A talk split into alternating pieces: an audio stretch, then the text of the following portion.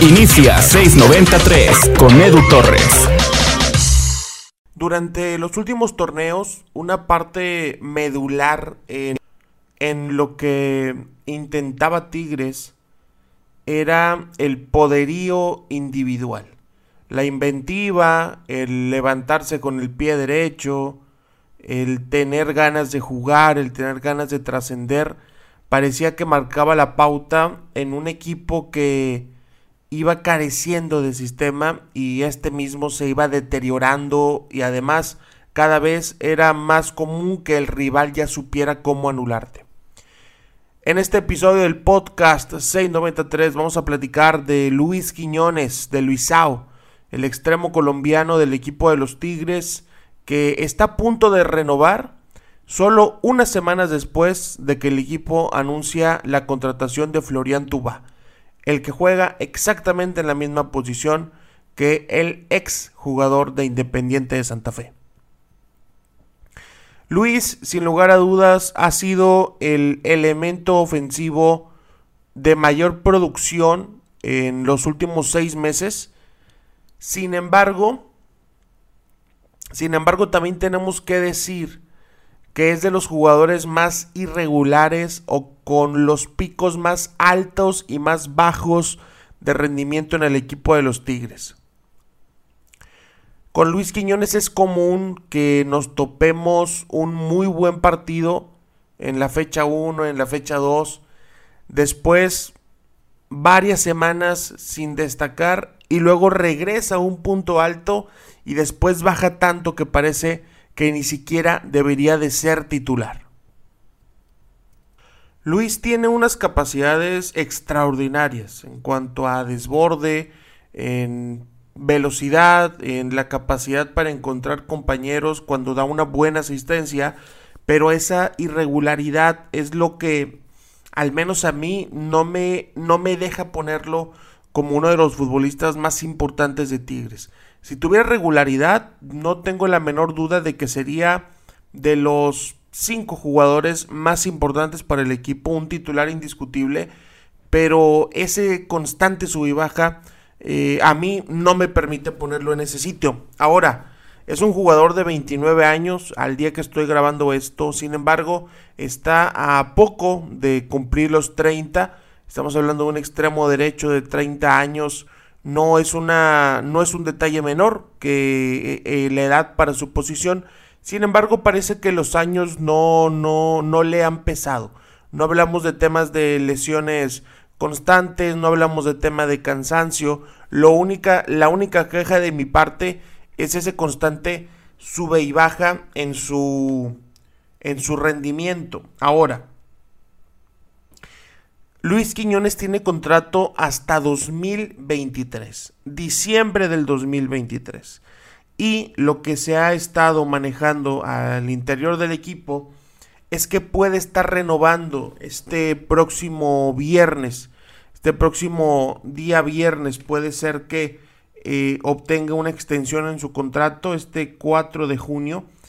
Y aquí es donde hay que hacernos la pregunta, hay que hacernos la siguiente pregunta. ¿Es una renovación necesaria? ¿Es una renovación justa? Vamos a tratar de verlo con números. Se, va a considerar para este caso solamente los partidos de Liga MX. No se considera Mundial de Clubes, no se considera CONCACAF por fines prácticos. Eh, y vamos a analizar el rendimiento de Luis Quiñones en los últimos, en los últimos encuentros del el torneo Apertura 2020 y Clausura 2021. Marcó tres goles, dio ocho asistencias, 36 tiros consiguió, 81% en la precisión de pase, 33% en la precisión de los centros, 61% de regates completados, 40 45 duelos ganados, 42 pases clave, 84 toques en el área, 102 carreras en profundidad. Y aquí viene un dato medio curioso. 251 pases han sido hacia adelante y 272 han sido hacia atrás. Me parece medio extraño que, un extremo con las características de Luis Quiñones tenga más pases hacia atrás que hacia adelante. Y, evidentemente era un tema de, de, sistema. Ahora, yo entiendo que también los extremos suelen apoyarse mucho eh, con su lateral, o se apoyan mucho con el contención. No siempre pueden ir hacia adelante porque normalmente tienen marca individual o hasta una marca escalonada de parte del contrincante pero es por, es, es por demás llamativo que tenga más pases hacia atrás que hacia adelante en el último año de competencia dentro del fútbol mexicano. Son buenos números realmente, son buenos números para un futbolista de 29 años. Eh, son unos números que lo ponen como un jugador decente, como un jugador de calidad comprobada del fútbol mexicano, eso sin lugar a dudas. Ya ha estado en cuatro equipos dentro de, de nuestro país, estuvo en Tigres, eh, cuando llegó por primera vez a México. Estuvo en Pumas, en Lobos Buap, en Toluca y de regreso al equipo felino. Ahora vamos con la parte económica. ¿En dónde está ubicado Luis Quiñones económicamente hablando? En los siguientes puestos. Es el jugador número 44 más caro de todo el fútbol mexicano. Es decir, está en el top 50 de los más costosos es el jugador colombiano número 37 más caro del mundo. En cuanto a extremos derechos, en todo el mundo, todos los que están registrados, es el número 178 más caro. Es el quinto jugador más costoso de la plantilla de Tigres. Y de todos los futbolistas nacidos en 1991, él es el jugador número 170 más costoso. Evidentemente, el par de datos más valiosos aquí es que está en el top 50 de los jugadores más costosos del fútbol mexicano. La verdad que es algo que no se no es como de sorprenderse, ¿no? Dentro del top 50. Uno pensaría que podría estar dentro de los primeros 20 por su calidad, pero no, está dentro del top 50 y es el quinto jugador más caro en la plantilla del equipo de los Tigres. Ahora, Luis Quiñones estaría renovando por un año y medio más. Él tiene contrato hasta 2023, como les mencionaba, es decir, que su contrato se extendería hasta junio del 2025. Es bastante tiempo, ¿eh? Es bastante tiempo lo que, lo que se está trabajando para que dure en la institución. Realmente creo que, que puede ser una decisión arriesgada por lo siguiente recién decía que es un jugador muy inestable, es un jugador de picos muy altos y picos muy bajos. Y si quieres llegar a sacarlo del equipo por X o Y razón, va a ser difícil, a menos que pongan por ahí una cláusula de salida o que tenga alguna opción de dejar el equipo si no va tan bien o si no suma tantos minutos, porque también está lo siguiente. Cuando Nico López llegó a la institución, en enero del, 2000, del 2020, Luis Quiñones tenía toda la intención de salir, porque pensó que iba a jugar menos, porque pensó que eh, iban a reducir muchísimo sus minutos en el, en el terreno de juego.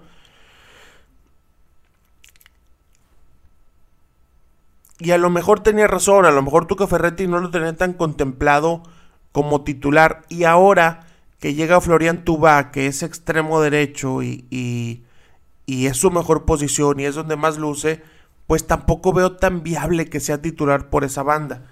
Lo que podría ser un beneficio para Luis Quiñones son estas constantes declaraciones de Miguel Herrera donde habla de ser ofensivo, de ser vertical, de no tardar mucho en llegar al área rival.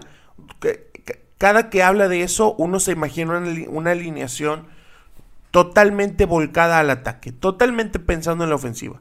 Entonces ahí es donde uno puede pensar, ¿qué tal si lo que planea Miguel El Piojo Herrera es tener a Florian Tubá por la banda de la derecha, a Luis Quiñones por la banda de la izquierda, un centro delantero y un media punta o dos eh, centros delanteros? Ahí es donde Luis Quiñones encaja perfecto.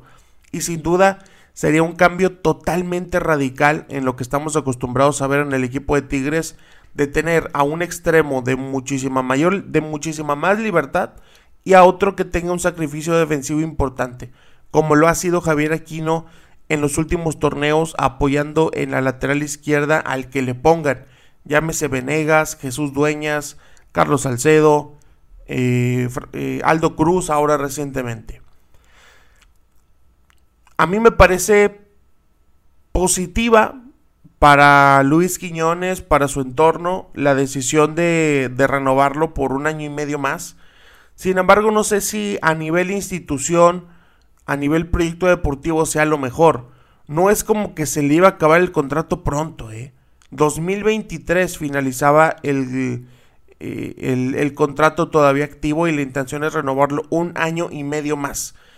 Es una decisión extraña, a mi punto de vista, es una decisión también, por qué no decirlo, atrevida, pero ojalá que sea un indicio de lo que quiere Miguel Herrera, de que si le va a dar la confianza a un jugador, de renovarlo por tanto tiempo, con apenas eh, eh, unas semanas siendo entrenador del equipo de Tigres, mismo caso de Mauricio Culebro, que se atrevan a hacer una renovación de este tipo, debe ser porque confían en él y porque lo consideran muy, muy importante en el proyecto ofensivo del equipo de los Tigres. ¿A ti te gusta la renovación? Coméntamelo en Instagram, estoy como arroba edutorresrr.